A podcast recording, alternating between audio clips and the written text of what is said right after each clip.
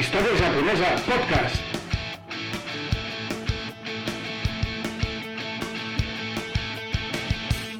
Molt bon dia a tothom i benvinguts al tercer episodi del podcast d'Història Japonesa. Soc en Jonathan López Vera, doctor en Història Japonesa, i en aquest tercer episodi parlarem dels Kofun, les tombes més grans del món, o almenys podem dir que la tomba més gran del món és un Kofun, per ser més exactes. Som-hi! Potser això de que la tomba més gran del món sigui al Japó pot semblar increïble, perquè segur que algú estarà pensant però la tomba més gran del món no és la gran piràmide de Giza del faraó Keops? O potser un altre amb més món pensarà però la tomba més gran del món no és la del primer emperador xinès, Xin Shi Huangdi, el dels guerrers de terracota? Doncs no, aquesta és més gran encara. A veure, aquestes dues són més altes, això és cert, sobretot la piràmide d'Egipte, però aquesta tomba japonesa és molt més gran en quant a àrea, a superfície. I això és una cosa que sempre m'ha sorprès, que no sigui més famosa, però crec que la resposta està en el fet que aquesta tomba i altres milers de semblants que hi ha al Japó més petites només impressionen si les veus des del cel, perquè des del terra la veritat és que no són gens impressionants, semblen només turons coberts d'arbres. Jo n'he vist algunes i m'han hagut d'avisar de que allò era un cofun. Però per sort avui en dia ja no necessitem tenir un helicòpter per veure les coses des del cel perquè podem fer-ho tranquil·lament amb Google Maps.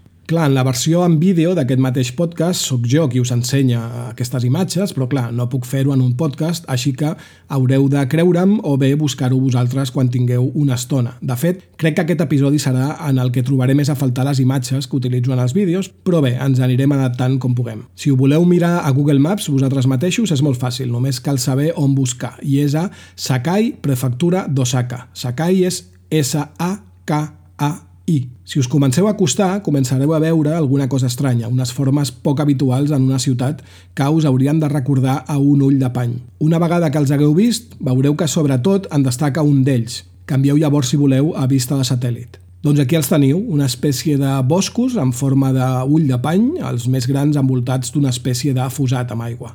I perquè us feu una idea de la grandària del més gran d'ells, acosteu-vos més i mireu just a la seva esquerra, on hauríeu de trobar quatre pistes de tennis que estan bastant destrossades, però que són molt útils per, per comparació, adonar-nos de les proporcions. Vale, molt bé, doncs ja hem vist, entre cometes, això de vist, aquesta gran tomba, però ara suposo que tindreu un munt de preguntes.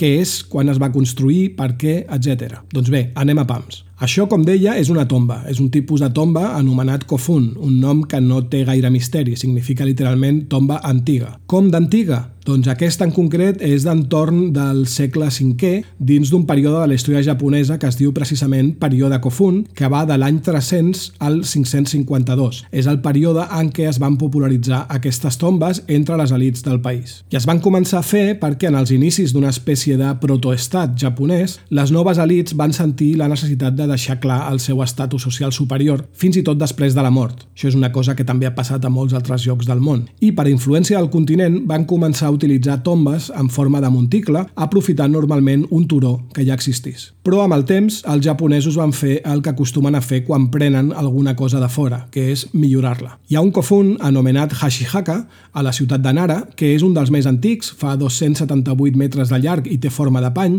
que acostuma a donar-se com a exemple del pas de simples monticles al que ja és un kofun. Aquests kofun van anar variant en forma i en grandària, sent cada vegada més grans, la qual cosa ens indica un major poder dels dirigents perquè eren capaços de mobilitzar una major força de treball. En general, l'evolució que van seguir va ser que van començar sent monticles rodons, després van començar a tenir una espècie de pota, un rectangle estret que surt del cercle, la qual cosa els hi dona aquesta aparença de, de pany, després van canviar la part rodona per un quadrat, però mantenint la pota, i finalment van perdre la pota per ser senzillament un quadrat fins que van deixar de construir-se. La segona forma, la de pany rodó, és sens dubte la més característica i també la que tenen els Kofun de major grandària. Ja quan van passar a ser quadrats ja van començar a ser més petits. I per què van deixar de construir-se? Doncs perquè amb l'arribada del budisme al Japó, a mitjans del segle VI, les elites es van convertir a aquesta nova religió i, per tant, van començar a practicar la incineració. I, a més, els recursos van passar a dedicar-se a la construcció de temples i, per això, els Kofun de l'última època són quadrats i petits fins que van deixar-se de fer. I parlant de grandària, el Kofun, del qual parlàvem al principi, el més gran de tots, fa 485 metres de llarg,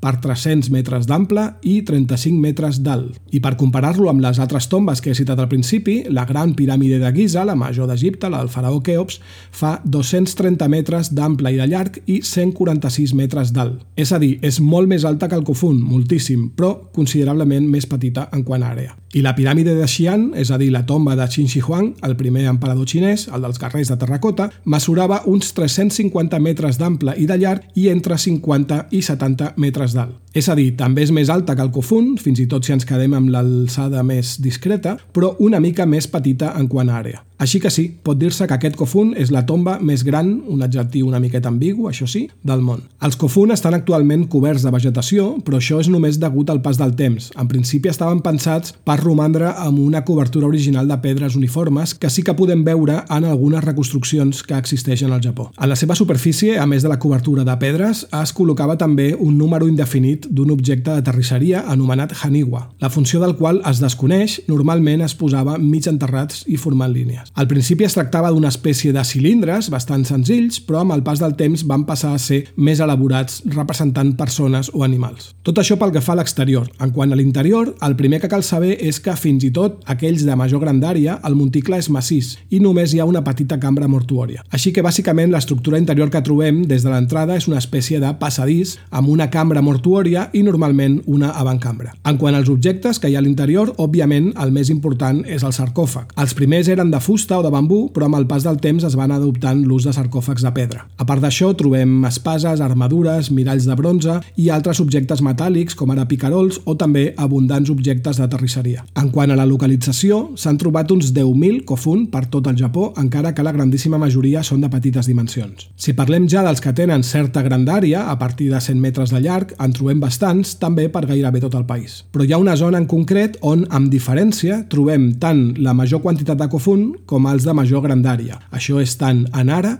com a Osaka. I l'últim que us vull explicar avui és que, malgrat haver-hi tantíssims Kofun per tot el Japó, moltíssims d'ells, i sobretot els més importants, els més grans, inclòs el més gran, estan sota el control de l'agència de la Casa Imperial i aquesta agència prohibeix completament la seva excavació i estudi. Així que, sobre aquest període i sobre els inicis d'aquest protoestat japonès, podríem saber-ne molt més del que sabem, però no pot ser, perquè els arqueòlegs no poden accedir a tot aquest material. I per què no vol la Casa Imperial que s'investigui tot això? Doncs bé, parlar d'aquest tema és ficar-se en un terreny molt delicat i avui ja se'ns ha fet una mica tard, així que ja si de cas ho reprenem un altre dia. Perquè per avui ho deixarem aquí, espero que us hagi interessat i us recordo que aquest mateix podcast el teniu en format vídeo per si voleu veure les imatges que no hem pogut veure. I res, ens escoltem en el següent episodi, et recordo que també estic a YouTube, a historiajaponesa.com i a jonathanlopezvera.com. Cuideu-vos molt, que vagi bé.